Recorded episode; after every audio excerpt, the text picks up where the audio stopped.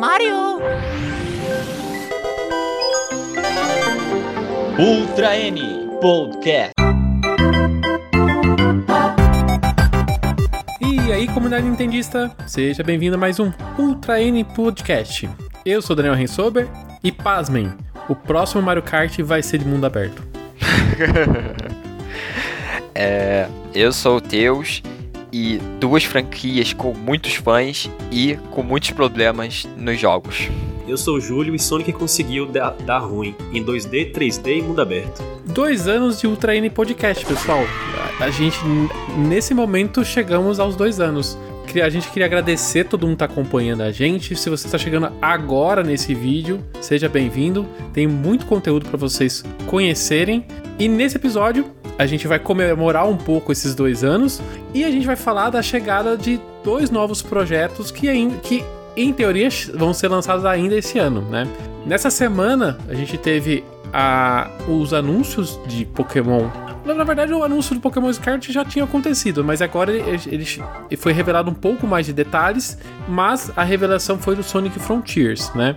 E ambos têm uma intersecção, vamos dizer assim, né? Ambos apresentam o tal do mundo aberto, né? Que tá sendo uma coisa que a gente vem, vem ver bastante no mercado de jogos. Cada vez mais a gente vê mais jogos desse gênero, né?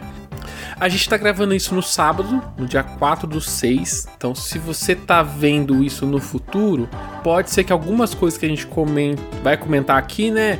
Já mudou, já revelou mais detalhes, mas a gente tá com as informações desse dia. Até esse dia, a gente tem dois trailers de Pokémon e dois trailers de Frontiers, né?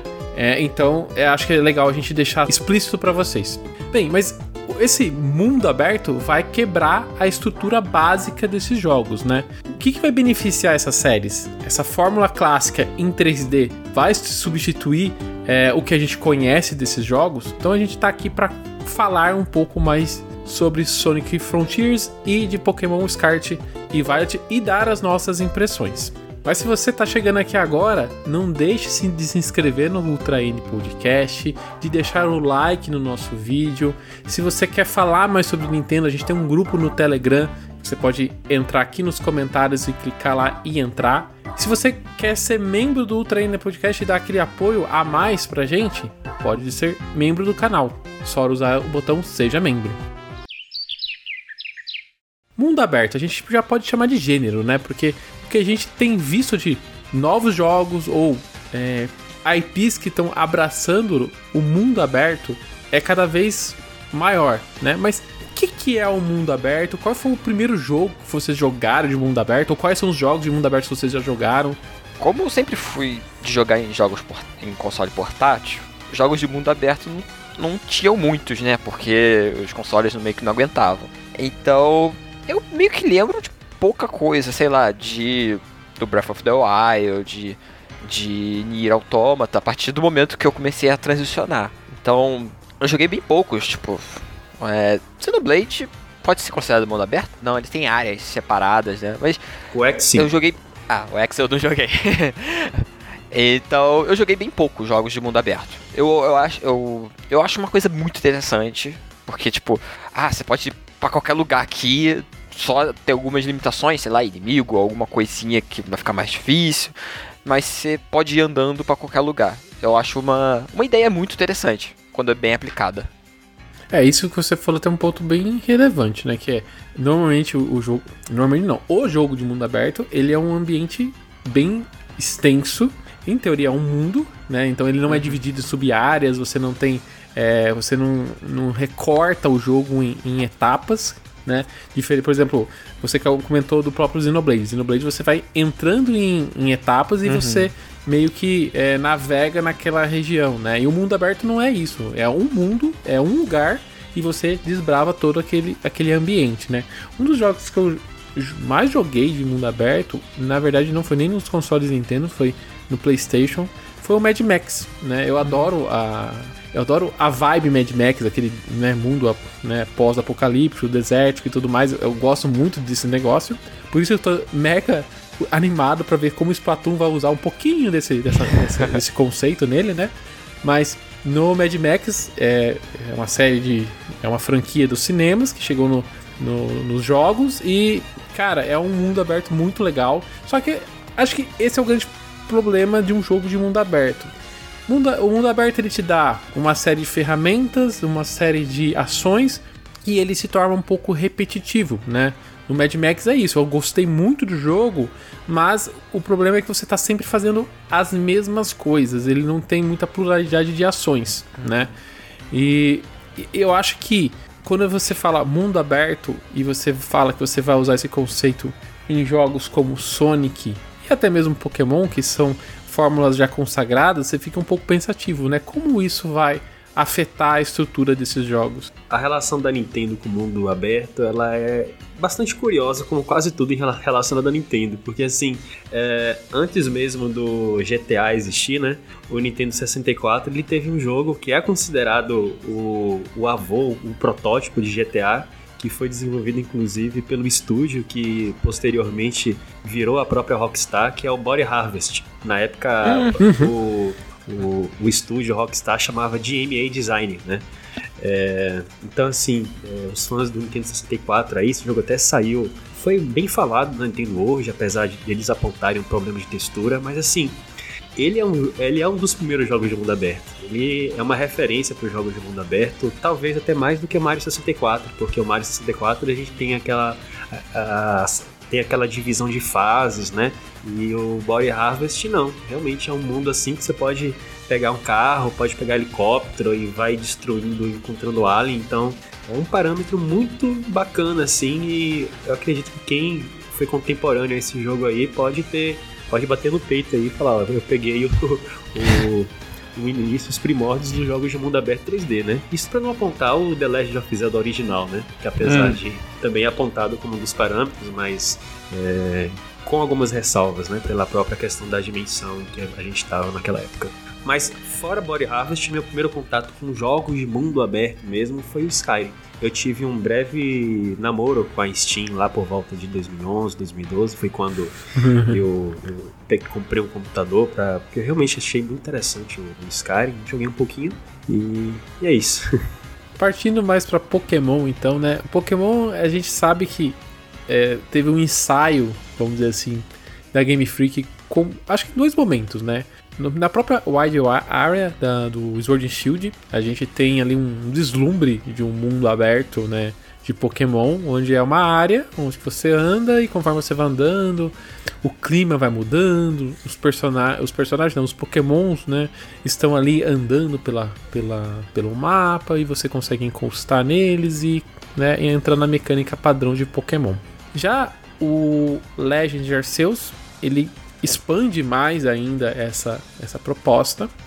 E você tem cinco áreas. E quando você vai para essas áreas, você navega por elas da forma que você quiser, mudando totalmente a mecânica de Pokémon, que você consegue ver os Pokémon, capturar sem, literal, sem entrar em batalhas. E então traz uma proposta quebra muito das, dos parâmetros da franquia. Quando a gente vai para Scarlet e Violet, eles falam que é o primeiro jogo de Pokémon em mundo aberto. Uhum. Então eles deixam claro que o jogo vai mudar. Mas, assim, impressão minha. Os dois trailers foram mostrados, mas ainda dá a impressão que eles estão escondendo muito do jogo. E o que mostra do jogo, eu não consigo entender muito bem o que, que eles querem fazer, né? É, eles falam que é mundo aberto, beleza. É, e eles mostram ali os pokémons no chão, mas eles não deixam claro que, qual é o modo de captura, né? Uhum. É, o pessoal já tá falando assim, não, vai voltar para o esquema antigo. Desculpa, vendo o trailer e lendo os textos que eles divulgam no, no, no site, assim, não, fala, não tem nada que fala assim, não, o jogo voltou para o antigo, ou não, o jogo é como é em Arceus. Não, a gente não sabe, a gente não consegue identificar. Na minha opinião, eu acho que vai ter ali o modo de captura mais aberto É, só que ainda não, não quiseram mostrar, eles estão escondendo um pouco o jogo, é, estão usando aquele modo Game Freak de divulgar as coisas a conta gotas. O que eu acho relevante de quem disse que não será baseado no Legend Arceus é que supostamente a Game Freak não teria tido tempo para pegar o feedback lá do Arceus, Uhum. mas sim em relação ao Sword Shield, em, em relação ao Age Area. Enfim, o que eu acho, eu concordo inteiramente contigo, Daniel, em relação a estar tá escondendo o jogo. Agora, eu acho que tá escondendo porque o quê? O feedback de Arceus foi bom e eles não implementaram nesse. Sabe o que, que parece muito? O- a, a revelação do, do Paper Mario Origami King, que a Nintendo ficou escondendo o tempo todo que não tinha ponto de experiência. Até no final, Uhum. sabe? Eu, eu, eu, eu sinto a mesma vibe. Eu falo, ih, rapaz, a gente não colocou isso aqui e agora é tarde pra, pra poder fazer, sabe? Eu espero estar errado, porque eu realmente gostaria que eles implementassem essa questão. Eu, eu acho a mesma coisa. Eu acho que eles não conseguiram. Não, não deu tempo. O jogo tá lançando quase junto, tá no mesmo ano do, do Legends Arceus. Eu acho que não, não daria pra botar o feedback de uma mecânica grande. Não é tipo uma coisa boba, uma coisa simplesinha. Eu acho que vai ter o esquema clássico de você entrar na batalha e batalhar pra capturar e tal. O máximo é aquela coisa, ah, tá se agachando ali, indo por trás, talvez tenha, sei lá, uma chance maior de captura e tal, mas ser igual o, o Arceus, eu queria que fosse, né, só sair tacando Pokébola pra tortura direita, mas eu acho que não vai ser não, talvez no, num próximo, numa próxima geração. Eu, eu me base, eu me baseio nisso porque nos vídeos a transição de batalha ele não vai para uma, uma tela separada que nem o, o clássico de Pokémon, Uhum, né? Ele permanece no mesmo lugar Sim. que você iniciou a batalha, que é igual o Legend Arceus, né? Uhum. Então por isso que, sei lá, eu sinto que que vai ter alguma coisa meio Legends Arceus. Talvez não é, o tudo do que a gente viu em, em Arceus esteja ali, mas alguma coisa vai afetar, foi levado pra É. cá, entendeu? É, não sei, não sei, me dá essa impressão. É, e, e outra coisa que eu, a, faz me achar que essas mecânicas de Legend Arceus vão estar de alguma forma aqui é por conta do que lá é um semi-mundo aberto e aqui é um mundo aberto. Então eu acho que é uma continuação do que você vai estar fazendo lá. Mas enfim, as pessoas que estão ouvindo isso aqui no futuro devem estar dando risada da gente, que a gente está discutindo esse tipo de coisa, mas né, no momento atual a gente não sabe disso, né? Outra coisa que, vendo esses trailers, que esse mundo aberto de Pokémon é os, os gráficos. Vamos, vamos ter que entrar nessa parte, né? Sempre que Pokémon é mostrado, a gente tem que voltar nessa parte, né? Eu coloquei pra ver o trailer na minha TV. E eu fiquei triste vendo o trailer. Porque teve um momento. Eu não sei se é porque eles estão escondendo alguma coisa, porque a gente já viu a Game Freak fazer isso, ela Aham. ocultar coisas dos trailers pra não entregar mecânicas e não entregar, porque eles não queriam entregar naquele momento, é, informações.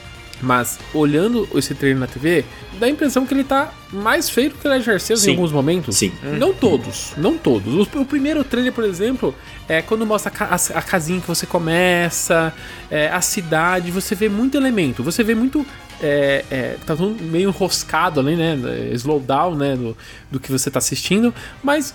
É, visualmente falando, ele é rico em detalhes, vamos dizer assim. Ele tem muito mais detalhes que quem jogou Legend Arceus, a gente sabe que é uma coisa muito mais plástica e sem muitos pontos de referências. Nesse jogo, ele ao mesmo tempo, é, no primeiro trailer me pareceu ter mais pontos de referência. Nesse segundo trailer, parece que já não. Parece que ele ficou mais plástico de novo. E esse é um medo meu. Você entregar um jogo de mundo aberto, você tem que entregar um mundo rico. Porque senão, parece que você tá sempre andando mesmo e não sai do lugar. Zelda é um ótimo exemplo disso. Você é um, um mundo aberto, mas cada região tem a sua particularidade, você tem a, su- a sua a sua, vamos dizer assim, a sua arquitetura, né? É, Não só de montanha e árvore que vive é, Legend Arceus, né? Ele tem muitas, muitas regiões e cada região ela, ela é bem diferente. No trailer, a gente tem regiões sendo exibidas, a gente tem lá uma área de montanha, uma área mais, de, acho que de, de gelo, né? Que mostra. Mas é, eu achei muito, muito, tudo muito plástico ainda, sabe? Não me parece que a, que a Game Freak evoluiu tanto visualmente pra entregar esse mundo aberto. Eu, eu acho interessante que, tipo, é, visualmente, esse trailer, o que eu achei que ficou melhor foi só os personagens. Eles conseguiram fazer os Pokémon, Sim. os personagens tão lindos. Mas o mundo em si, ele tá meio estranho. Ele tá aquele. Tá um, um estilo artístico clássico deles, né? De fazer os jogos. Daquele. Um, um, um animezinho mais infantil e tal, bem bonitinho, bem colorido. Só que, sei lá, eles não conseguiram botar, tipo, tanta beleza nesse mundo. Não é igual o, o Arceus. O Arceus, ele tem cor bastante. É, Tipo, eu acho o Arceus muito feio, mas você vê que ele tem uma identidade. Esse tá meio que. ah, Sabe, às vezes você tem a impressão de que ele. Se você pegar esse cenário aí do mundo aberto e colocar no Booster Pass no, no- nessa DLC do Mario Kart, vai ficar igualzinho, sabe? Os gráficos. Tem- teve- eu não ia falar nada, mas teve uma parte lá quando ele tá saindo da casa, tem umas florzinhas que é a mesma crítica do Booster Pass, aquelas florzinhas É. que parecem de papel. é. É, a personalização dos personagens parece estar muito boa, Uhum. que é uma coisa que, né, tem, tem evoluído no Pokémon, mas eu acho que eles, eles poderiam dar sempre mais opções para as pessoas personalizar seus bonequinhos. E por ser um jogo que é, você vai jogar, é, isso é uma coisa muito legal de a gente falar, né, que ele vai ser jogado em multiplayer online. Desculpa, eu achei muito legal, mas eu não consigo entender na minha cabeça como esse multiplayer vai funcionar. É. Você vai poder jogar com até quatro jogadores online ou local, cada um no seu aparelho, em cada um no seu Switch, né? E jogar nesse mundo aberto. Mas eu, eu fico pensando como isso é possível e o que eu vou fazer com esses amigos meus, né? Eu vou. é, numa dungeon, você, é, você andar junto com um personagem, normalmente você tem puzzles que você acaba é, usando os amigos pra utilizar, meio é, o jogo do Zelda lá, o, o Triforce Heroes, por exemplo, você tem os amigos, né, pra você resolver puzzles, mas não é o caso aqui, né? Aqui tá falando que você pode batalhar, pode trocar, mas o que efetivamente esses quatro jogadores vão fazer junto nesse mundo aberto Pokémon? Eu não consigo visualizar isso. Eu acho que vai ser tipo o Let's Go. Você podia. Você joga com o Joy-Con, aí você dá o Joy-Con pra outra pessoa, aí fica tipo dois treinadores. Deve ficar mais ou menos semelhante. Aí você entra na batalha, ter meio aquela trapaça, né? Você vai ser duas contra uma pessoa só e tal. Eu acho que deve ter uma parada semelhante a essa. Meio que vai facilitar o jogo. Sabe o que eu acho? Por isso que eu tô achando que estão escondendo coisas. Será que eles vão fazer uma coisa meio Monster Hunter? Vai ter uns Pokémon meio fortes, você tem que juntar os amigos lá e ir naquele Pokémon e enfraquecer eles. É, já tinha Porque, as pô, raids, É. né? No, no É, Sword é. Shield. É, É uma coisa é fato, né? Depois que a Nintendo começou a cobrar mesmo por assinatura online, agora eles querem implementar o online de todos os jeitos nos jogos, Uhum. né? Né? Tem o seu lado positivo, tem o seu lado negativo. Vamos ver como que eles executam isso. Se fosse pra arriscar, eu também diria de raids. Uhum. E outra coisa que não tá falando no trailer, mas é, é, já a fanbase já levantou em relação a, ao tema do jogo, assim, né? A gente foi apresentado a dois, é, a dois professores, né? A professora chamada Sada e o professor chamado Turo. E cada um das, na Scarlet vai ser a Sada e no Violet vai ser o Turo. Então cada, cada versão vai ter um professor diferente. E essa Sada, em teoria, faz referência a passado e Turo faz relação com o futuro. A mesma coisa pros Pokémons que é os, os lendários das edições, né? Tem o Karaidon, Coraidon, Coraidon. desculpa, e o Miraidon. Sendo que em japonês, Korai tem a ver com tradição. E o Mirai, é, o Mirai tem a ver com futuro. Ou seja, né? A gente tem du- duas referências, né? Então tem uma palavra em, em japonês que traz essa questão de passado e futuro. A gente tem os nomes dos professores que tem esse jogo de palavras. Então a gente, em teoria, a gente vai ter uma brincadeira entre passado e futuro dentro desses jogos. Como isso vai ser implementado, também é outra coisa que eu não faço ideia, eu não visualizo o que, que eles podem fazer com isso também. Seria muito interessante se uma versão fosse no passado e outra no futuro, né? É tivesse toda, toda distinção arquitetônica e tal, mas é, seria realmente um incentivo para comprar as duas versões, né? Tinha o É. Sun e Moon, que um era à noite, outro era de dia, né? Dependendo do horário, invertia. Isso. O, o Black White tinha uma cidade diferente, uma, uma cidade É, futurística, o outro. Só que aí, como eles têm o multiplayer, fica estranho. Tipo, uma É. pessoa tem um jogo, uma versão, um tem o Scarlet e o outro tem o Violet. Aí vão se juntar. O que, que vai acontecer com as cidades? Vão ficar. uma bagunça meio. Um prédio futuro e um prédio do passado. Ia ficar estranho. É, não sei se eles vão ter uma ocarina pra viajar no tempo, Uhum. assim, né? Pode ser que tenha, mas é, é mais uma coisa que é um pouco estranho. É um pouco assim que. De novo, é, é- você consegue tirar do, do trailer, mas eles não mostram. Então, de novo, eu tô achando que eles estão escondendo muita coisa desse jogo, é, ocultando bastante informação. Tem até no- no- nos trailers, é, mostra ali uns Pokémon Center perdidos no mapa. Ali eu acho que é, é- é- que parece muito um posto de gasolina, Aham. né? Parece muito um posto de gasolina. Só que esse, esses, aparentemente eles, eles vão substituir aonde você recupera seus pokémons, né? Me, me parece isso. E certamente eles também vão ser usados como ponto de controle, né? Tipo, pra você viajar entre É. as áreas, um, um fast travel, né? E eles. Sei e- lá, dá a E impressão acho disso. engraçado que eles estão fora da cidade. Normalmente, centro Pokémon é tudo dentro da cidade. Eles estão sempre do lado de fora. É porque esse jogo, por ser mundo aberto, aparentemente ele não vai ter tantas É. cidades, né? E, aparentemente ele vai ser uma coisa, não vai ter oito cidades, que nem a gente normalmente tem, às vezes até mais cidades, né? Mas tem oito localidades com ginásios. Isso é um ponto legal até deixa a gente falar. Será que esse jogo vai ter ginásios também? Porque no trailer ele mostra três áreas um, que ele, ele dá um recorte, né? Nessa, nessa, nessa parte, ele mostra três áreas, né? Com uma, um visual um pouco diferente que dá a entender que pode se lembrar um campo de batalha, entendeu? Então eu tô achando que vai ter alguns ambientes que você vai poder batalhar e vai ser alguma coisa a ver com. Não talvez, talvez exatamente ginásio, mas uma coisa que é parecido com isso. Eu acho que vai ter. Eles mostraram, tipo, um- uns campos. Tipo, tem uma parte que ele mostra um campo de batalha, um outro que tem uma bandeira em chamas, e tem um outro que tem tipo uma torre cheia de tempestade de areia. Eu acho que meio que já é, é mostrando, sei lá, um ginásio de fogo, um de planta, um de terra, algo do tipo. Outra coisa que me chama a atenção é que esses, esses postos de gasolina eh, do Pokémon Violet e Scarlet, ele tem um. Parece que tem umas propagandas passando, né? Eu, tipo, parece que tem uma viagem, tem uma sandália. Será que, tipo, será que você vai ganhar itens assim nesse. nesse vai ter eventos, né? Será que vai- a gente. Porque os jogos online da Nintendo, ela tá lançando toda semana alguma coisinha nova. Então eu tô achando que esses, esses jogos, eles vão ter eventos semanais, alguma coisinha sempre diferente rodando ali dentro da estrutura do jogo. Pode ser. O Mystery GIF pegar ali. Mas o que, que vocês imaginam que esse mundo aberto vai beneficiar a série Pokémon? Vocês acham? O que, que vocês estão. Qual foi o primeiro sentimento vendo esses trailers e encarando essa ideia do mundo aberto em Pokémon? Eu sempre achei, é, é, à exceção de Black White, eu sempre achei a história de Pokémon muito ruim, certo?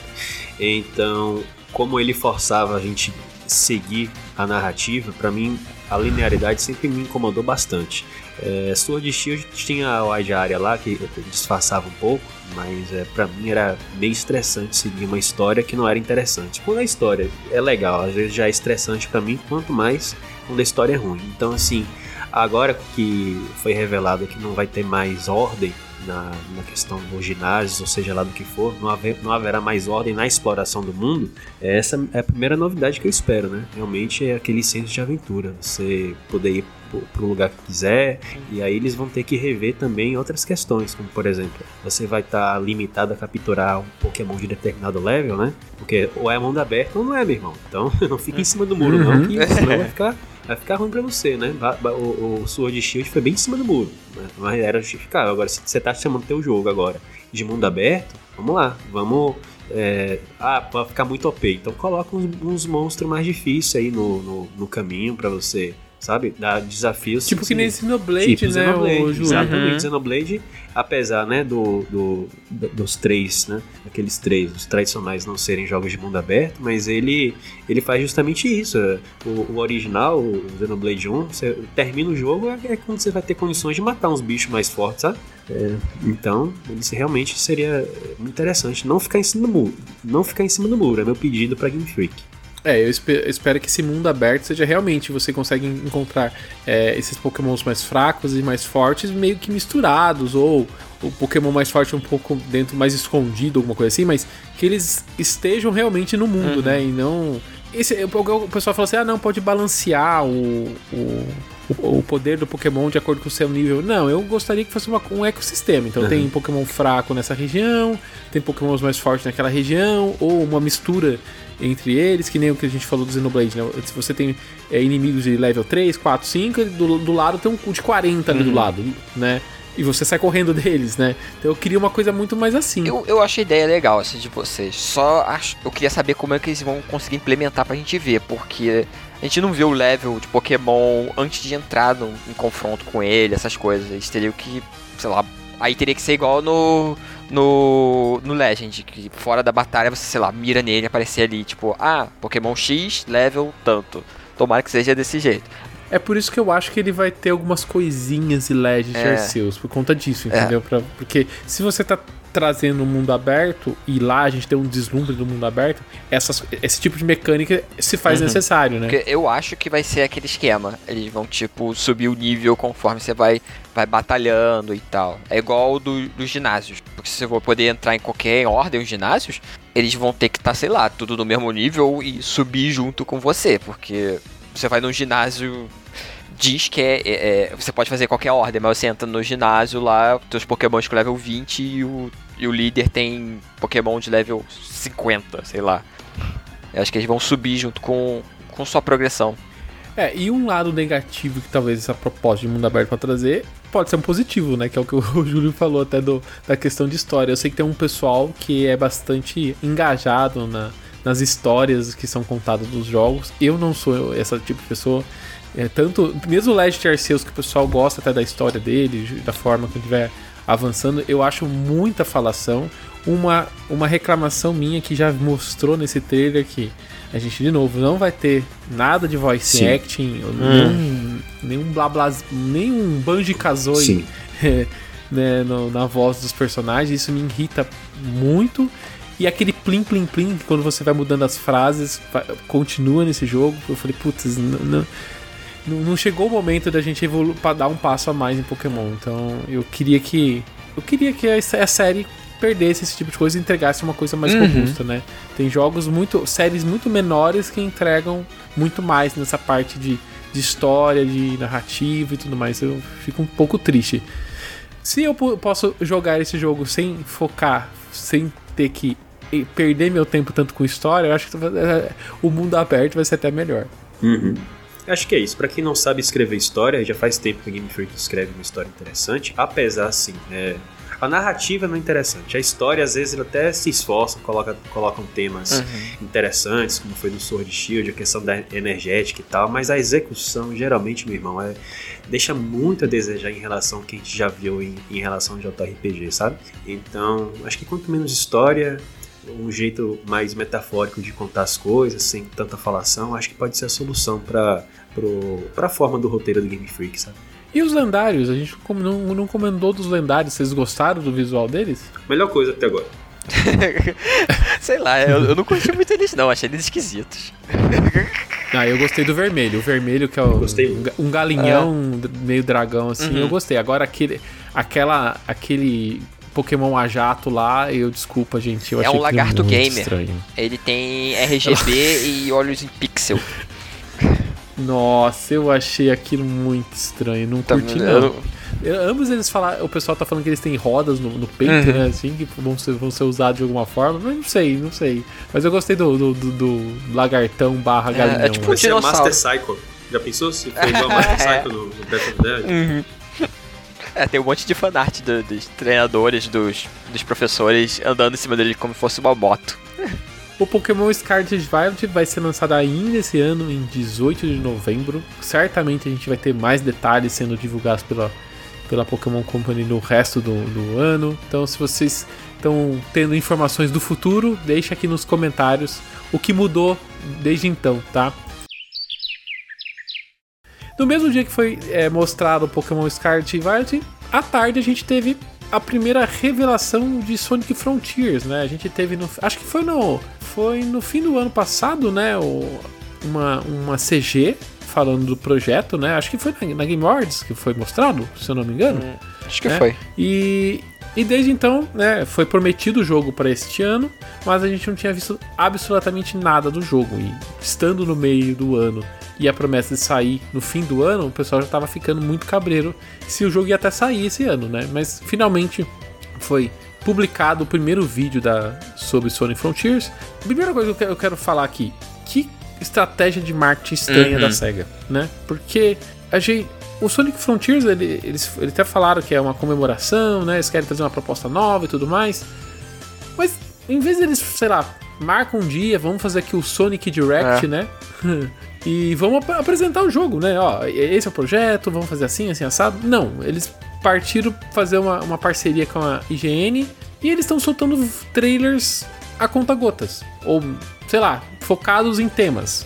Até a gravação desse, desse, até a gravação desse podcast, a gente recebeu dois vídeos. O primeiro vídeo focado né, no mundo aberto, o Sonic andando pra cima e pra baixo, nesse mundo aberto. E o segundo trailer fo- focado em batalhas, né? A gente sabe que a relação de Sonic com terceira dimensão é, nunca foi muito tranquila, né? A gente, a gente sabe que Sonic divide opiniões, né? Tem uma- um fandom que adora os jogos em 3D, enquanto tem um pessoal que acha todos muito ruins, né? Eu não sou, eu não sou opinião que são é, tão ruins, eu tenho alguns jogos que eu até go- gosto, joguei bastante, e mas eu sei que a qualidade desses jogos não é tão, vamos dizer assim, não, não, se, não é tão celebrado quanto outros jogos, outras séries que nasceram na mesma época de Sonic, né? Eles Então, não tipo, conseguem manter a consistência, né? é, eles parecem que estão sempre tentando criar uma coisa e nunca conseguiram é, colocar o Sonic realmente no mundo 3D. Sempre tem um porém, né? O jogo é legal, porém, o jogo é quebrado, porém, tem tudo muitos poréns, né? A Sonic Team nunca não conseguiu. Ó, esse é o Sonic definitivo, igual o Mario, por exemplo, o Mario. É, Mario em 96, há muito tempo atrás, ele entregou um jogo 3D do Mario, né? Hoje, se a gente olhar com, com o olhar de hoje, lógico, tem problema de câmera, tem tudo mais, mas na época que ele chegou no mundo 3D, ele chegou e todo mundo celebrou, né? E o Sonic parece que ele nunca consegue quebrar essa barreira, né? Ele sempre tem um porém. Mesmo o Sonic Adventures no Dreamcast, ele foi bastante celebrado, mas o pessoal reclamou muito dessa conversão, né? Bem, mas saindo um pouco do mundo 3D, parece que eles querem agora levar o Sonic nesse mundo aberto, propor o mundo aberto pro Sonic, né? Bem, qual que foi a reação de vocês vendo o primeiro trailer, né? Cara, eu sou muito aberto à ideia. Tipo, ah, faz, faz aí. A gente vai ver como é que vai ficar. Quando eles falaram, ah, mundo aberto, eu falei, pode ser que seja bom. Porque, sei lá, só porque o Sonic vai muito rápido no mundo aberto, pode ficar, sei lá, o pessoal que curte jogo de carro tem o, o Forza Horizon, que Forza, é um mundo é. aberto que quando vai ter as corridas aí eles fecham e vira tipo corrida tradicional, mas você pode ficar brincando de carro pra lá e pra cá, e o pessoal acha legal, pá troca o carro por- pelo Sonic. E bota algumas coisas malucas, né? Tipo, ah, tem aqueles corrimão e inimigo, essas coisas. Ficou uma paradinha legal. Eles divulgaram o primeiro trailer. Eu fiquei olhando, eu fiquei assim, pô, pode ser bem relaxante esse jogo, ficar andando pra lá e pra cá. Ficar andando e tal, eu acho que estão escondendo algumas coisas. Só que aí depois veio o segundo trailer e agora eu tô, tipo, tô cada vez andando pra trás e fica me distanciando de- do jogo. Como você falou do marketing esquisito, eu fico muito estranho, porque o último jogo 3D do Sonic, o Sonic Force, eu joguei, eu achei bem ruim, só que o marketing dele fazia parecer que era alguma coisa boa, porque eles fizeram uma sequência de trailers e anúncio direitinho, tipo, ah, vamos mostrar a primeira coisa, ah, tá o Sonic aqui, correndo, de repente aparece Sonic clássico, todo mundo fica feliz, porque, pô, tem os dois Sonics, igual o último jogo que o pessoal gostou, Aí depois botam o Avatar, que a comunidade de, de fã de Sonic gosta de fazer ah, vários personagens originais. Foi tipo, parecendo um jogo legal e saiu ruim. Nesse não, eles estão fazendo um marketing que parece um jogo que vai ser ruim. Eu não entendo o marketing da SEGA nesse jogo. Fazendo. Na verdade é que esse é tão ruim, tão ruim que é, mostrar esse trailer de gameplay separado aí, eu acho que foi a melhor forma de divulgação. acho que com trailer normal ficaria muito pior, sabe? Mas enfim, é, eu fiquei muito feliz com a revelação, sabe, do Sonic Frontiers, porque eu acho que é o que a fanbase do Sonic merece mesmo. Rapaz, porque que fanbasezinha, viu?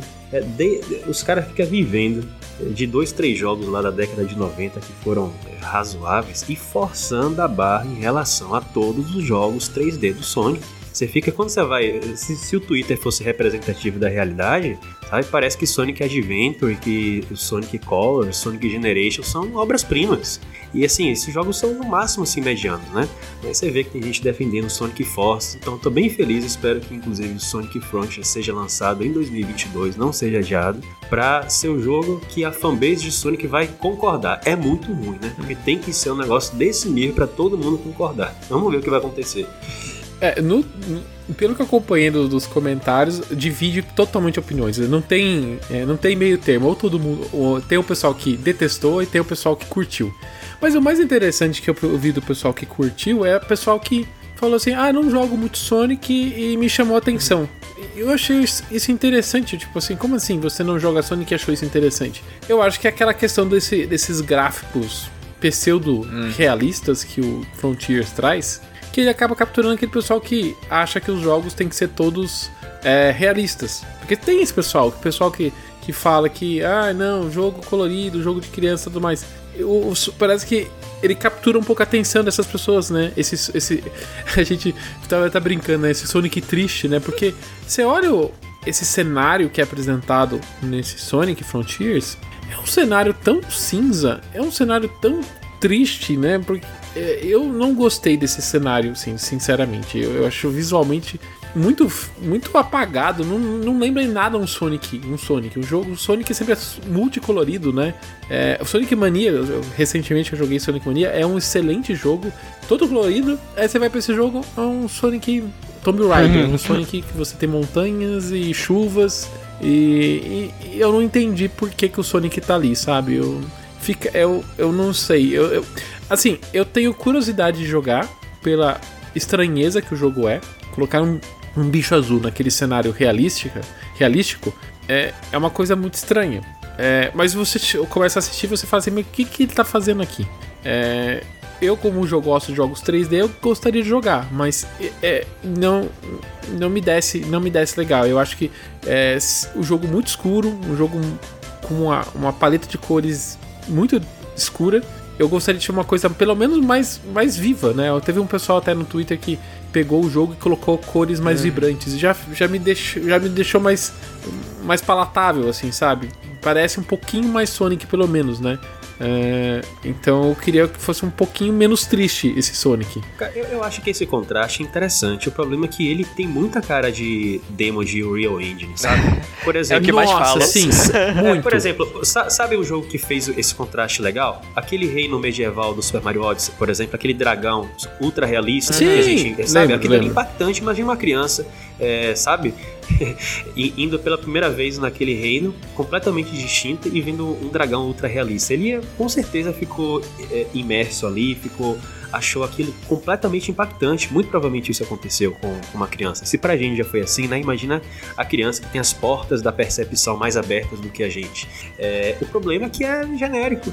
É, sempre me preocupou quando veio essa questão do, da Sonic, do Sonic vir para o jogo 3D. Falando, tudo bem, quem que vai fazer é, o mundo aberto? Vai ser a Sonic Team? Porque Sonic Team me parece um estúdio pequeno, tem, tem 50 a 60 funcionários. Então, assim, jogo de mundo aberto hoje, para ser um jogo razoável, são 300 pessoas na equipe de produção, tá? É, geralmente não é menos do que isso. Então, assim, Sonic Team não conseguiu fazer um jogo de rolagem vertical semiautomática com largura em largura de 3 metros fica decente. Então, uma empresa dessa não está credenciada a fazer um jogo de mundo aberto o jogo de mundo aberto tem muitas questões problemáticas que a gente viu aí o quanto que eles não conseguiram contornar. Aquele cenário suspenso, sem coesão nenhuma, é, não existe Nossa, aquilo isso ali. é muito estranho. Sabe? É, é, até fizeram, se for que passa em, em, em um lugar é, suspenso, é, é, ainda tem alguma explicação de por que foi construída ali, porque a cidade. você está vendo uma cidade ali de baixo, mas aquilo não existe. Parece que desenharam aquilo no pente. A montagem mais legal que eu achei foi o, é, aquelas montanhas do Windows Sim, XP com é. uns rabiscos no céu. Porque ficou realmente isso. Fora que ele é, meio que se monta na sua frente, aqueles, aqueles negócios no céu, fica parecendo uns aliens voando, Sim. Né? É tipo assim, é o um mundo aberto, o um mundo realístico, com uns negócios que não uhum. combina com o mundo essa, realístico. Então fica um essa negócio parte aí estranho. Eu acho estranho porque é, é, parte do marketing também que eu acho ficar bizarro. Porque eles podiam botar Um, por que o Sonic tá num lugar realístico que tem umas estruturas Uhum. que parecem alienígenas, tem uns robôs estranhos, porque aquilo ali não parece os robôs clássicos do- dos jogos do Sonic, não parece ser coisa do Robotnik que fez. Tá, Não. tipo, que lugar é esse? Pelo menos eles podiam Parece uns aliens genéricos, eles podiam né, pelo menos falar, ó, vai ser o próximo jogo, vai ser mundo aberto, por causa disso aqui. E depois eles ficarem fazendo isso, porque é o que todo jogo faz. Faz o marketing, tipo, olha, anunciou um jogo, mostra mais ou menos o qual a ideia, a proposta, né, o porquê o personagem foi pra aquele lugar. E depois fica jogando uns gameplays aleatórios pela internet. Eles estão fazendo o contrário. É, eu- essa. Eu não, eu não. Tipo assim, a forma como eles estão apresentando não, não, não tem. não dá É. contexto e. Já é um contexto estranho. É- é- Eu acho que, mas acho que a minha maior reclamação do jogo é o que o Júlio até comentou. É ele parecer uma coisa gerada pela Unreal, né? É um, pela Engi- engine lá. E parece que não tem muito conceito de design, assim, sabe? Você olha pra ele e parece ser Uhum. qualquer coisa. Se- eu até fiz uma brincadeira trocando o Sonic por, pela Lara Croft, do Tomb Raider. E ela combina com o cenário. Tipo, Uhum. espera aí, mas é um jogo do Sonic. Se você colocar a Lara Croft no cenário e ela combina, não é um sinal que alguma coisa tá estranha? Eu, sei lá, eu acho que é isso.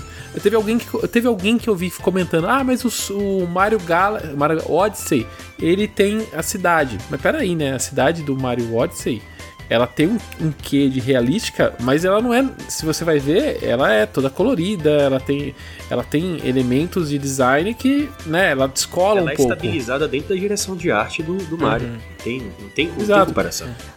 O Mario tá ali junto com os personagens ali que são, entre aspas, realísticos, são os homens e as mulheres da cidade, mas, mas o cenário como um todo ele é mais cartoonizado, né? Ali não. Uma ou- outra coisa também que você falou, Júlio, do, da equipe, da, da Sonic Team e tal, foi um dos meus medos antes de anunciarem, quando eles falaram que era ser mundo aberto.